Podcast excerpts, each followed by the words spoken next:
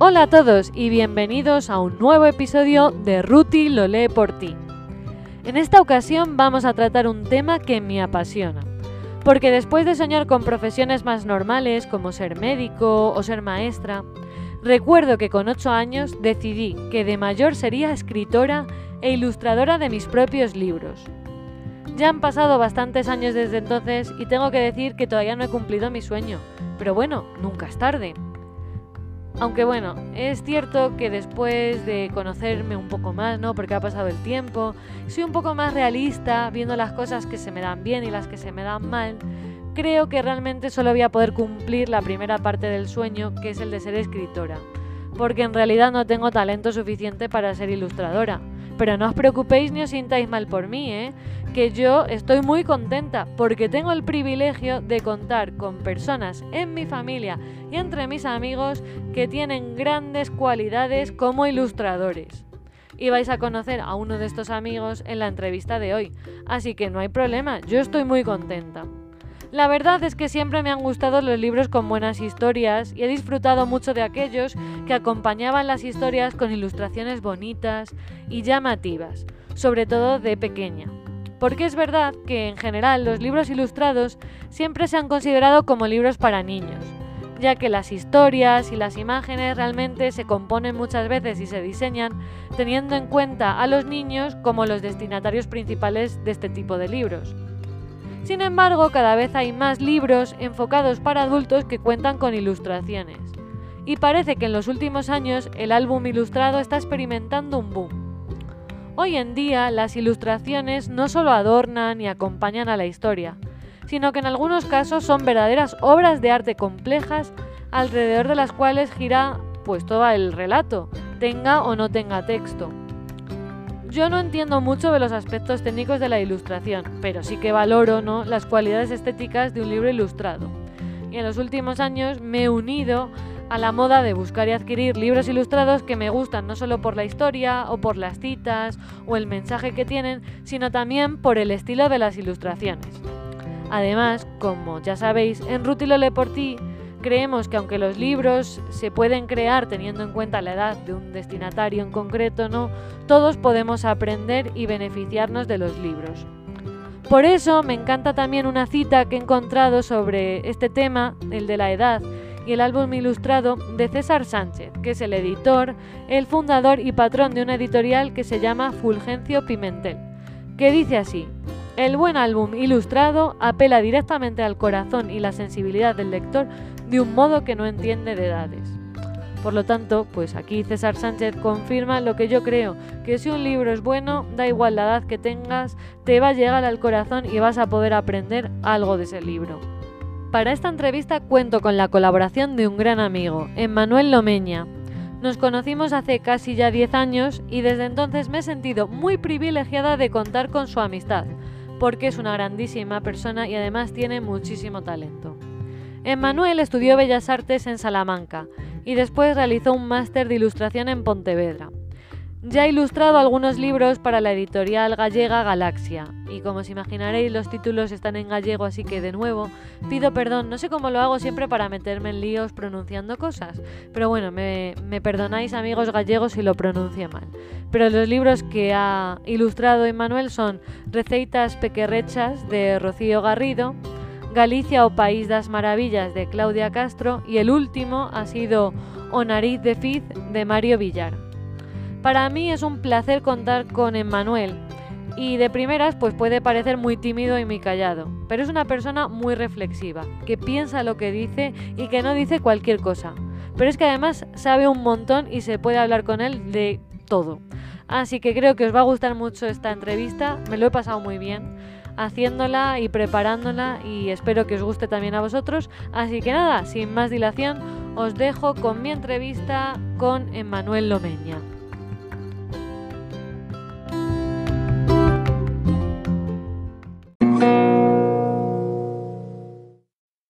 Pues bienvenido, Emanuel. Muchas gracias por estar en Ruti Lole por ti. Y a ver, normalmente a mis invitados no les pregunto mucho de su vida personal porque pues para ellos los libros es simplemente un hobby, no se dedican a ello, pero en tu caso los libros ilustrados es a lo que te dedicas de alguna manera, vamos a hablar más de ello, pero antes de entrar en el tema en cuestión, pues háblanos un poco de ti, algún dato curioso, algo que la gente necesita saber sobre ti. Bueno, primeramente, pues eh, gracias por invitarme a tu podcast de nuevo. y, bueno, que, soy un fiel seguidor y bueno, que me, estoy muy agradecido de estar aquí.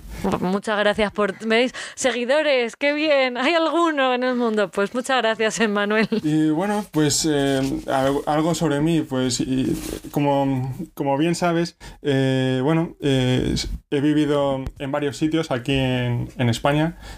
cuento, creo que son siete. Siete. Hasta siete sitios, ¿no? Entonces, cuando alguien siempre me pregunta, ¿no? Eh, ¿de, dónde eres? Pues bueno, pues eh, acabo diciendo que soy de Salamanca porque es el lugar donde más tiempo he permanecido, pero es que tampoco es verdad, así que... Pero bueno, es, como dicen, ¿no? Eh, uno es de donde pace y no de donde nace. Sí, sí, la oveja es de donde pace y no de donde nace. Yo lo utilizo mucho porque, claro, nací en Estados Unidos y Chris siempre, Chris es mi marido. Bueno, yo creo que todos los seguidores o oyentes lo saben porque todo el mundo es amigo, así que me conocen, pero por si acaso, yo hablo como si fuese famosa y no lo soy. Chris siempre me dice, no, tú eres americana porque naciste en Estados Unidos y yo siempre utilizo ese dicho, ¿no? La oveja no es de donde nace, sino de donde pace. Entonces, tú ahora mismo paces en Salamanca. Salamanca, sí. Así que eres de Salamanca, pero es verdad que cuando me preguntan a mí también de, ¿Manuel de dónde es? Y yo, de muchos sitios, de muchos sitios. Pero eso es bueno porque eso también te ayuda a, ver la vida de otra manera, ¿no? Sí, supongo. bueno, fenomenal. Y Manuel, ¿qué estudiaste? Pues bueno, em, mis estudios pues, fueron muy enfocados en el arte. Eh, empecé haciendo un bachillerato de arte, después hice bellas artes y después un máster de ilustración, ¿no? Entonces, pues un poco eso, todo muy enfocado en, en el arte el grafismo, se puede decir. Muy bien, sí. ¿Y por qué optaste, no? Bueno, claro, en Bellas Artes trabajáis un poco de todo, pero cuando haces un máster es un poco como lo que en lo que te especializas. ¿Por qué optaste por la ilustración? Sí, pues em, yo creo que un poco la, la mayoría de mis compañeros ¿no? Eh, que conozco o colegas ¿no? de, de la, de la ilustración ¿no? y de la carrera, pues un poco nos vemos identificados en lo mismo, que es que uno empieza pues a tener un acercamiento al arte con el dibujo desde pequeños y, y, para mí la verdad es que es como lo más natural de, del mundo, ¿no? El, dibujo. Entonces, pues bueno, decidí pues que seguir por, por ese camino, ¿no? Que se me hace tan, tan cercano, tan familiar. Qué curioso, nunca había visto el dibujo así, pero es verdad que el dibujo es natural, es, natural, es lo que mm. hay. Muy bien. Bueno, ya has podido traducir algunos libros para una editorial gallega, la editora, editorial Galaxia. ¿Y cómo ha sido la experiencia? Cuéntanos un poco a la población normal que no somos artistas y que no conocemos del mundo editorial ilustrado, pues cómo es la experiencia. ¿Te marcan un estilo concreto? ¿Ya saben que les gusta el tuyo? Mm, pues em, mi experiencia, a ver, eh, de momento ha sido breve y esporádica. Pero, pero ha sido bastante buena, la verdad. Eh, con ellos he tenido muy buen trato y, ellos siempre me han confiado mucho en mí, ¿no? Em, que sobre qué sobre el estilo y tal eh, que me piden depende mucho, ¿no? Hmm. A ellos les gustó mucho que podía un poco variar de estilos cuando me conocieron, ¿no? Eh, cuando empecé haciendo prácticas con ellos. Y les gustó mucho eso y sobre todo ellos ya me suelen eh, enviar a lo mejor o contactar por un libro que ellos creen que puede venir bien con el estilo, ¿no? Que tengo. Vale, o sea, que empezaste haciendo prácticas con ellos y luego, claro, ya conocían un poco que eras versátil y ya saben un poco ellos encajar, ¿no? A lo mejor el artista con el proyecto. Muy bien. ¿Y cómo sabes qué partes tienes que ilustrar? Sí, bueno, pues esta pregunta me gusta mucho porque es, es, es, muy, es muy importante, la verdad. O sea, no, no, es baladín. Y es que... Eh, es una, es, un, es una parte importante para mí del proceso creativo hmm. y y bastante emocionante, ¿no? Em, yo, por ejemplo, cuando, pienso qué parte voy a ilustrar de un texto, eh, primero releo varias veces el texto, ¿no? Eh, para, sobre todo para primero tener un contacto y después, sobre todo, que tratar de empaparme de él y, y captar el sentido del texto, ¿no? Y entonces, pues una vez ya me he familiarizado con él, ¿no? Y, y creo que lo conozco lo bastante, Hmm. pues pienso un poco en cuáles son los momentos más característicos del texto, ¿no? Que es lo, lo más esencial. Y, y bueno, veo un poco qué es lo que me imagino. Y, y bueno, eso es un poco lo que. cómo elijo eh, qué ilustrar del texto. A veces también, pues, aparte, además de, de buscar lo característico, Hmm. creo que lo más, lo, lo más interesante que, que puedo buscar es cómo ampliar el- la interpretación o el sentido del texto, ¿no? Sin variar, sin variar nada, pero cómo ampliarlo con dibujo, ¿no? Qué interesante me parece la labor, por cómo estás eh, explicando, ¿no? Cómo elegirlo, porque al final tú ya tienes que hacer una interpretación de lo que el autor quiere decir y tienes un papel muy importante porque tú ya le estás mostrando al mundo, por lo menos, cómo tú lo has interpretado, que a mí me pasa lo mismo con la traducción. Muchas veces cuando traduzco siento como una responsabilidad muy fuerte Sí. porque hay cosas que a lo mejor solo existe una expresión que solo existe en inglés. Yo estoy decidiendo qué expresión es la equivalente en español o cómo lo quiero expresar, entonces, aunque quiero eh, ser fiel a lo que el autor ha dicho, al final la gente está recibiendo un poco mi interpretación y por lo que tú explicas, la ilustración es parecido, ¿no? Es parecido, sí, es sobre todo no, no trato de no contradecir el texto, que es lo más importante, Lo no más contradecirlo, importante. pero, pero sobre todo si puedo ampliar la interpretación, pues yo creo que, que eso gana. Claro. Porque así tienen, el texto ya lo tienen los lectores y además tiene una ilustración que puede darles otra interpretación, ¿no? Qué interesante, claro. Entonces, cuando un autor de repente ve que un ilustrador ha captado a lo mejor justo lo que quería decir, debe ser como el momento más feliz de su vida. Bueno, no lo sé, no lo- No lo sabes porque tú eres ilustrador, no el autor. pero he, teni- he tenido comentarios de todo tipo, ¿no? Sí. De, de los propios autores, ¿no? Eso es difícil, ¿no? Desde felicitaciones hasta... No me gusta nada, no te has enterado de Sí, nada. sí, a- alguna vez, sí. Bueno, bueno, pues de todo es claro. Cuando estás trabajando con lo que otro ha escrito es, es cierto que puede ser complicado. Entonces, ¿cuánta libertad tiene un ilustrador? Pues depende, depende mucho y, y no solo, o sea, un ilustrador puede tener em, mucha libertad en un proyecto y en el siguiente ninguna. Em, depende mucho del libro, del texto, de, de la editorial. De, de- de a lo mejor de la reputación del propio ilustrador, ¿no? Si es un ilustrador en el que se confía mucho y se ha buscado, o es alguien a lo mejor que como yo está empezando, ¿no? Entonces, eh, depende mucho del proyecto. Incluso eh, pienso, ¿no? Podría ser eh, un, un, un ilustrador, ¿no? Que, que es muy eh, reconocido, pero a lo mejor tiene eh, la libertad coartada de que, de que tiene que ceñirse pues a, a un texto que a lo mejor pues habla de, de algo histórico, pues tiene que buscar esas referencias históricas, ¿no? Entonces la- las limitaciones siempre existen en, en el mundo de, de la ilustración y en el mundo del arte y, y uno pues, pues las, las tiene, las aprovecha para, para buscar opciones creativas. Me gusta eso, ¿no? Que las limitaciones no son simplemente un muro que te para, sino que hay que saber aprovecharlo y ver cómo te pueden servir. Exacto, sí, sí. Muy bueno, porque también lo podemos aplicar a la vida en general. vale, y ahora que ya has ilustrado tus propios libros, ¿ves los libros ilustrados de manera distinta a cuando eras pues un artista en general, ¿no? A lo mejor pues eh, hacías pintura, escultura, ¿no? En la carrera pues eras, un- eras ahí un aprendiz, estabas haciendo un poco de todo. Pero ahora ya que tienes tus propios libros ilustrados, ¿ves este tipo de libros de manera especial o los ves igual? ¿Ha cambiado tu perspectiva? No, no, por supuesto que ha cambiado. O sea, creo que, que eh, en la carrera, ¿no? Pues, eh, pues bueno, uno está eh, mirando mucho tipo de arte, ¿no? Y sobre todo, como no, no, da, no abarcas todo, pues sobre todo ves lo más, lo, lo- más eh, fundamental, ¿no? Desde el punto de vista histórico, ¿no? Pues se ve mucha pintura, eh, en- pues bueno, eh, mucha escultura, eh, mucho grabado, eh, algo de, de arquitectura también, ¿no? Entonces se ve lo fundamental y, por ejemplo, eh, cuestio- eh, cuestiones, campos como la ilustración no se, no se ven tanto, ¿no? Se- son, están más relegados y incluso creo que a veces se, se, se les trata un poco como un arte menor, ¿no? Desde, desde un punto de vista ¿no? de, de la carrera, sobre todo. Y, y bueno, ¿no? como hablabas un poco también con, con Alan, ¿no? En el, del podcast del cómic, ¿no?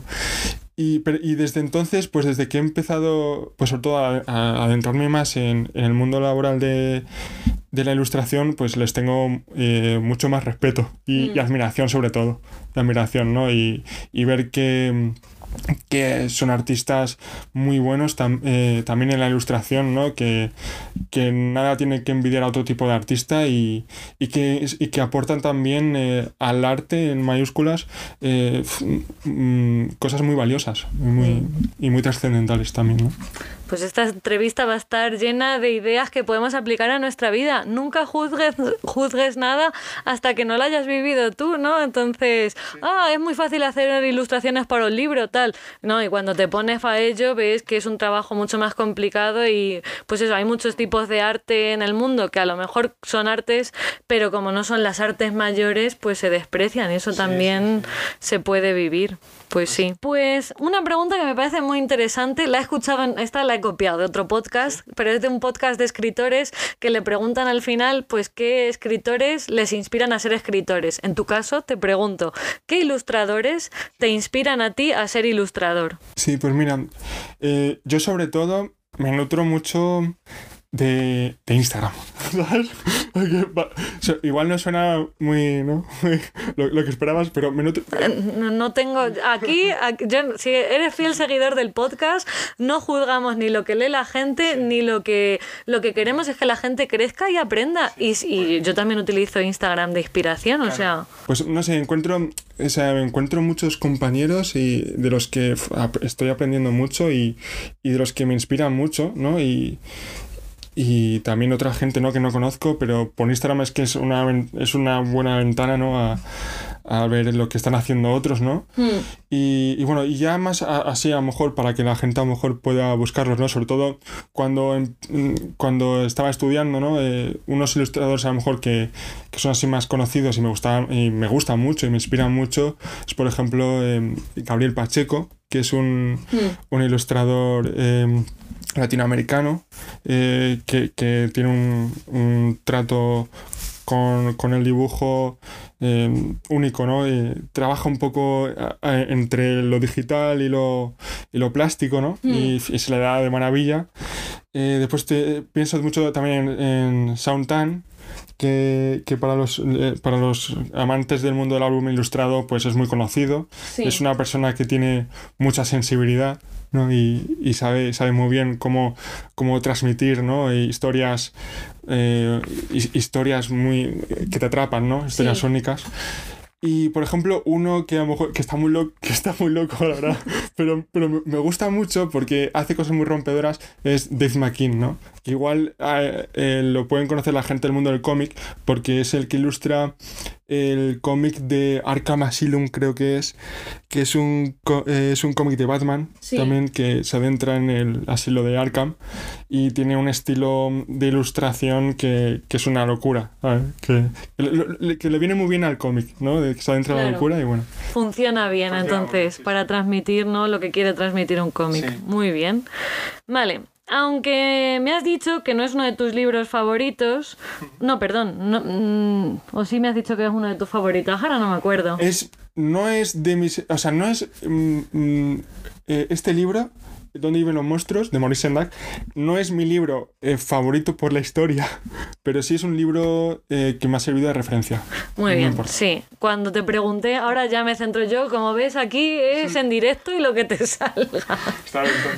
Entonces, cuando te pregunté ¿no? que, que- de qué libro debíamos hablar en este podcast de libros ilustrados, pues sí, me dijiste que no era uno de tus favoritos, pero que era importante hablar de dónde viven los monstruos en español y en inglés para nuestros oyentes angloparlantes, para que no se pierdan, es Where the Wild Things Are. ¿Vale? Entonces, ¿por qué elegiste este libro ilustrado para la entrevista? ¿Por qué dijiste de este hay que hablar sí o sí, aunque no sea uno de tus favoritos? Porque sabía que me ibas a preguntar por, por, por, por, eh, por cómo trabajo con la ilustración, ¿no? También porque me lo avisaste. y, y entonces, pues, eh, pensé en este libro porque a mí me ha servido como como referente, ¿no? Eh, a la hora de ilustrar. Y, y fue, ¿no? En, cuando estuve haciendo el máster de ilustración, fue un libro que me cambió mi forma de ver la ilustración, ¿no? Hmm. Que a lo mejor em, an- antes, ¿no? Pues veía la ilustración como un apoyo a- al texto, ¿no? En los libros ilustrados. Sí. Por ejemplo, es- este es un álbum ilustrado que, donde em, el- el- la imagen, ¿no? Eh, el- las ilustraciones eh, tienen tanta importancia, tanto peso para la historia como el mismo texto, ¿no? Sí. Y ahí me di cuenta, ¿no? Cómo, cómo podía eh, sostenerse también una historia a través de, de las imágenes, ¿no? Justo, sí, sí, porque, a ver, yo no las he contado exactamente, pero por lo que estaba viendo y preparando, la gente dice que tiene entre 10 y 12 líneas solo. Frases en sí tiene más líneas, pero entre 10 y 12 frases. Y sí que es verdad que aún así hay incluso partes que solo la ilustración no te dice, no te está diciendo, no te describe lo que está ocurriendo porque tú lo ves, pero claro, en la ilustración ves perfectamente lo que está ocurriendo, ¿no?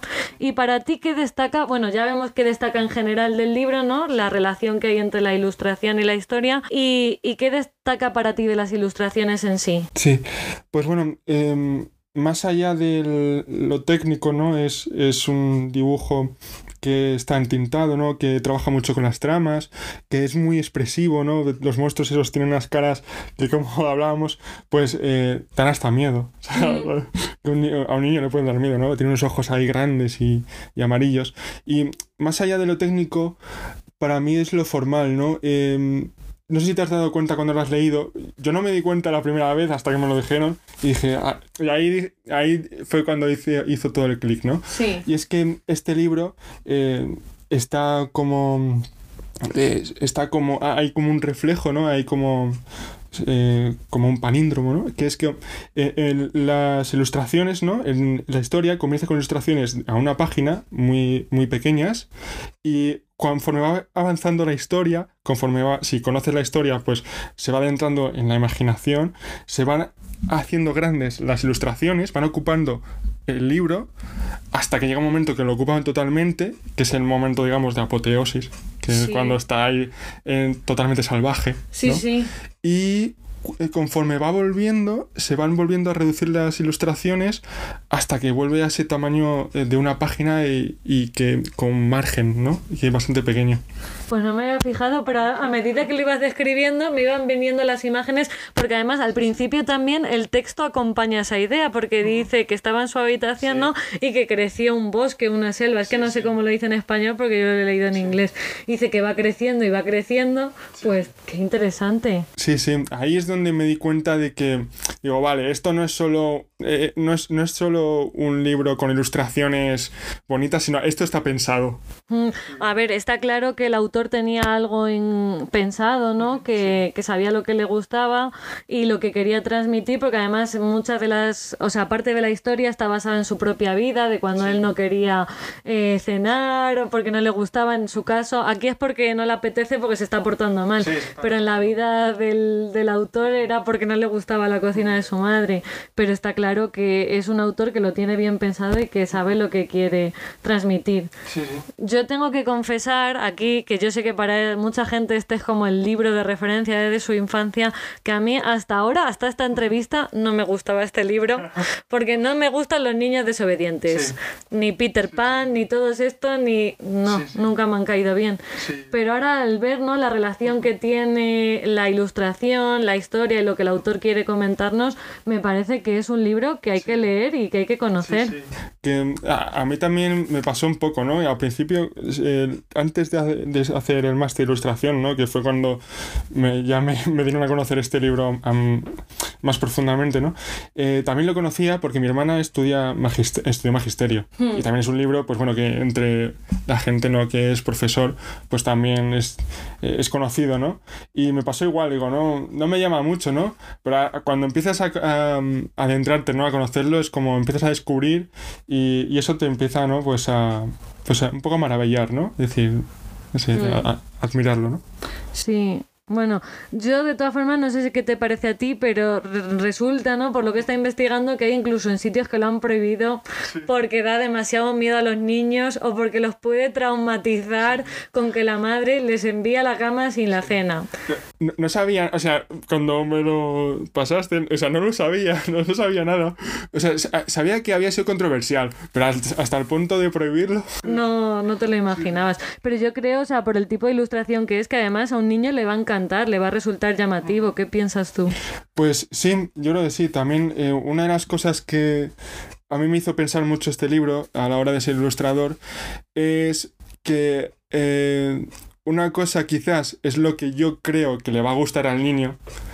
o los adultos pensamos que le puede gustar al niño y otra cosa es a lo mejor lo que realmente le gusta al niño, ¿no?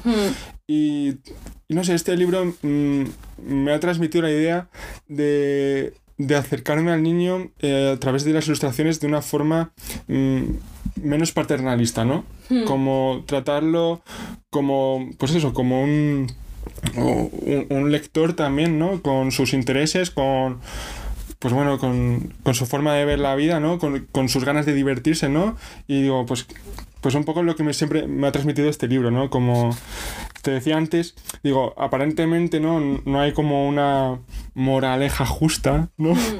Porque, porque es bueno, es todo muy salvaje y, y, bueno, ¿no? Y incluso el final, ¿no? Es un poco, un poco, eh, no te esperas, ¿no? Eh, lo que va a pasar. va a pasar. Y, y entonces pues eso, me sirvió mucho pues para pensar en ello, en, en qué tipo de libro eh, quiere encontrarse un niño. ¿no? ¿Qué tipo de ilustración quiere encontrarse un niño?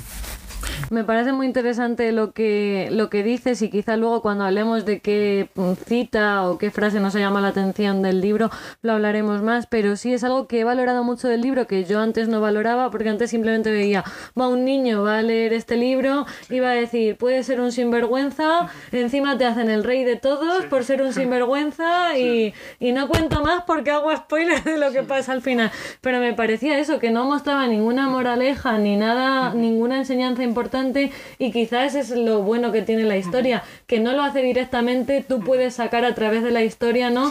De que hay a veces que las circunstancias son complicadas y que sí, al principio eres el rey de los monstruos, pero luego te das cuenta que estás solo, que estás con monstruos. Y me gusta eso, como tú dices, porque no trata al niño como un tonto de esconderle que son monstruos, sino que, que, ten cuidado, que son cosas salvajes. Y sí, todos las tenemos dentro o van surgiendo por ahí. O sea, que me, me gusta que el libro es realista y no trata al niño como, uy, vamos a esconderle este tema. Exacto, sí, sí. Sino, mm, ten cuidado que esto es lo que puede pasar y ten cuidado que la vida es difícil y hay a veces que te amenazan también con dejarte sin cena y puede pasar que te quedes sin cena.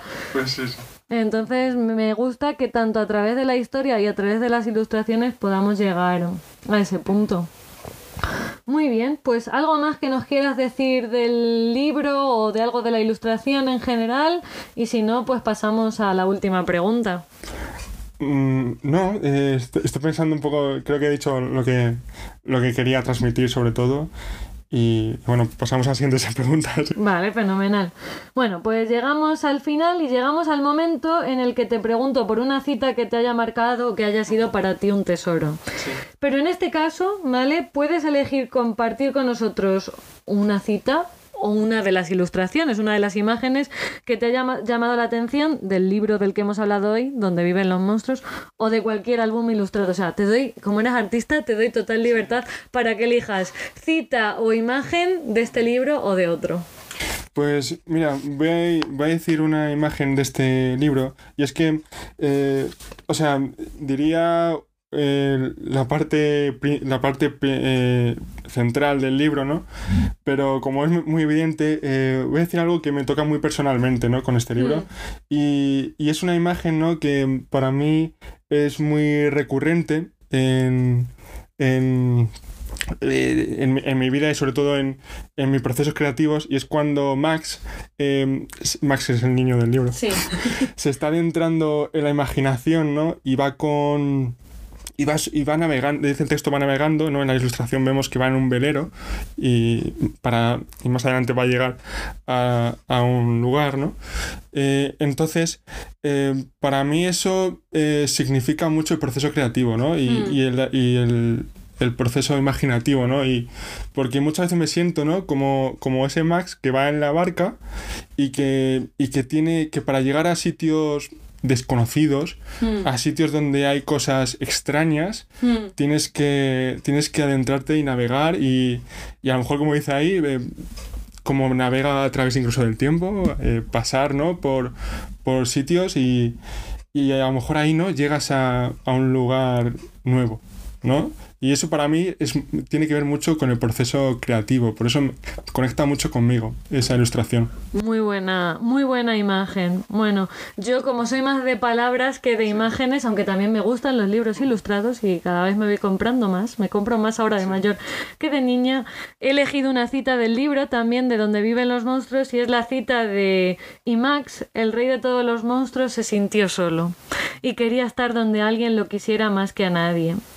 Y me gusta esta cita, ¿no? Porque el libro aborda el tema del enfado desde un punto de vista pues muy creativo, como hemos visto, pero también realista, que ya lo hemos mencionado, ¿no? De que no es solo son cosas bonitas las que sentimos a veces, sino que son cosas difíciles y, y siento como que hoy en día a los niños les escondemos todo lo malo. Eh, cuando alguien fallece en la familia es que se ha ido de viaje, Sí. e incluso la mascota. Eh, cuando algo te ha salido mal, bueno, no te preocupes que luego te compro no sé qué, como que todo lo tapamos. Y me gustaba que este libro no tapa las circunstancias, sino que muestra pues que a veces nos enfrentamos a cosas difíciles y que incluso tenemos sentimientos que hay que saber abordar Y que son negativos. claro, no, no, no es culpa Max el libro, ¿no? Lo muestra como el rey de los monstruos. de los monstruos y, y quizás sea bueno no reconocerlo pues que, que sentimos ciertas cosas y que no siempre tienen por qué ser malas pero hay a veces que hay que llegar a un punto y hay que salir de ahí porque si no me, me encanta no el rey de todos los monstruos se sintió solo Sí. entonces hay que saber enseñar a los niños de sí, esto es real, esto lo sientes, pero tienes que buscar la manera de superarlo, porque si no te vas a quedar solo, ¿no? Y la idea de que al final todo lo que todo lo que buscamos es amor, pues yo creo que le puede ayudar a un niño a entender por qué se siente así o por qué siente esas rabietas, pero también los adultos tenemos ese mismo problema. El, el sentido del ser humano yo creo que es buscar ese amor, el sentirse aceptado tal y como es. Entonces creo que al final este libro cada uno lo puede interpretar de una manera, puede ver matices distintos, pero tiene un mensaje que nos llega a todos y del que todos podemos aprender y por eso elegí esa cita.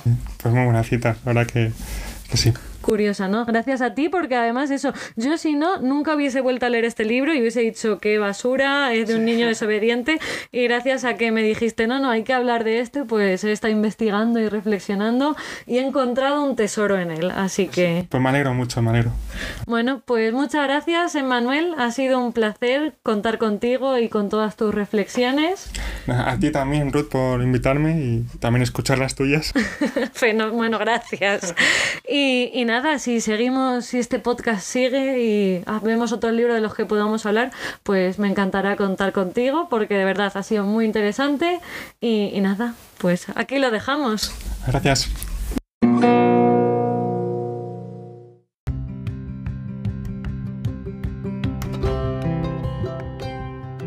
Pues hasta aquí nuestra entrevista con Emanuel. Espero que os haya gustado y os haya resultado interesante. Yo creo que ha sido una entrevista súper completa. Hemos conocido a Emanuel, hemos aprendido también algunos detalles sobre el proceso editorial de un libro ilustrado y sobre todo hemos profundizado y hemos visto datos curiosos de un libro ilustrado muy famoso que es Donde viven los monstruos. Y además, Emmanuel nos ha dejado algunas frases muy profundas sobre las que podemos reflexionar y que incluso a lo mejor podemos aplicar a nuestras vidas. Así que sí, ha sido una entrevista súper completa. Muchísimas gracias por estar ahí y por escuchar un episodio más de Ruth y lo por ti. Recordad que podéis seguir en contacto conmigo a través del Instagram Ruth y lo por ti, donde voy dejando pues algunos tesoros literarios, algunas frases interesantes y sobre todo este fin de semana pues me gustaría conocer cuáles son vuestros libros ilustrados favoritos. Quiero saberlo, quiero que compartamos ideas y que así pues podamos ver qué libros hay ahí fuera que son interesantes y de los que podemos aprender, que sean eso, libros con ilustraciones también bonitas. Así que estad atentos a Instagram y nos vemos pronto en el próximo episodio de Ruti lo lee por ti.